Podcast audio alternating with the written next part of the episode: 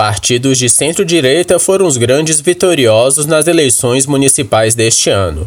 Juntos, MDB, PP, PSD, PSDB e DEM elegeram mais de 3.100 prefeitos.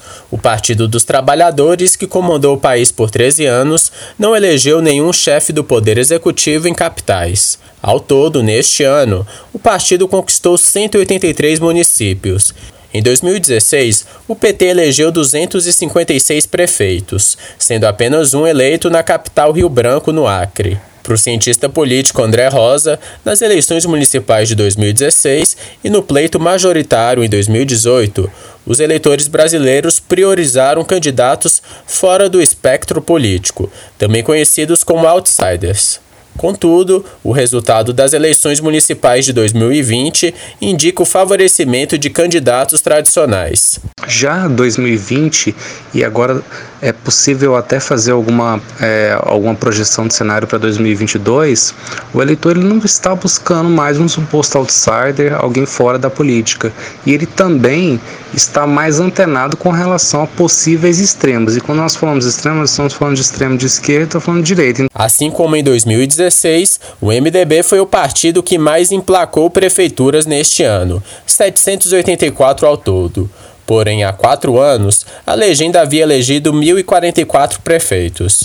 Nesse período, o PSDB também teve uma diminuição considerável no total de prefeitos eleitos, passando de 799 para 520. Antônio Barbosa, professor de História Contemporânea na Universidade de Brasília, afirma que o principal desafio para os postulantes nas eleições majoritárias é a formação de uma aliança de siglas de centro, tanto de direita ou de esquerda.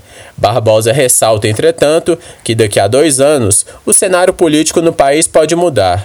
Na verdade, dois anos no Brasil, na política brasileira, é uma eternidade.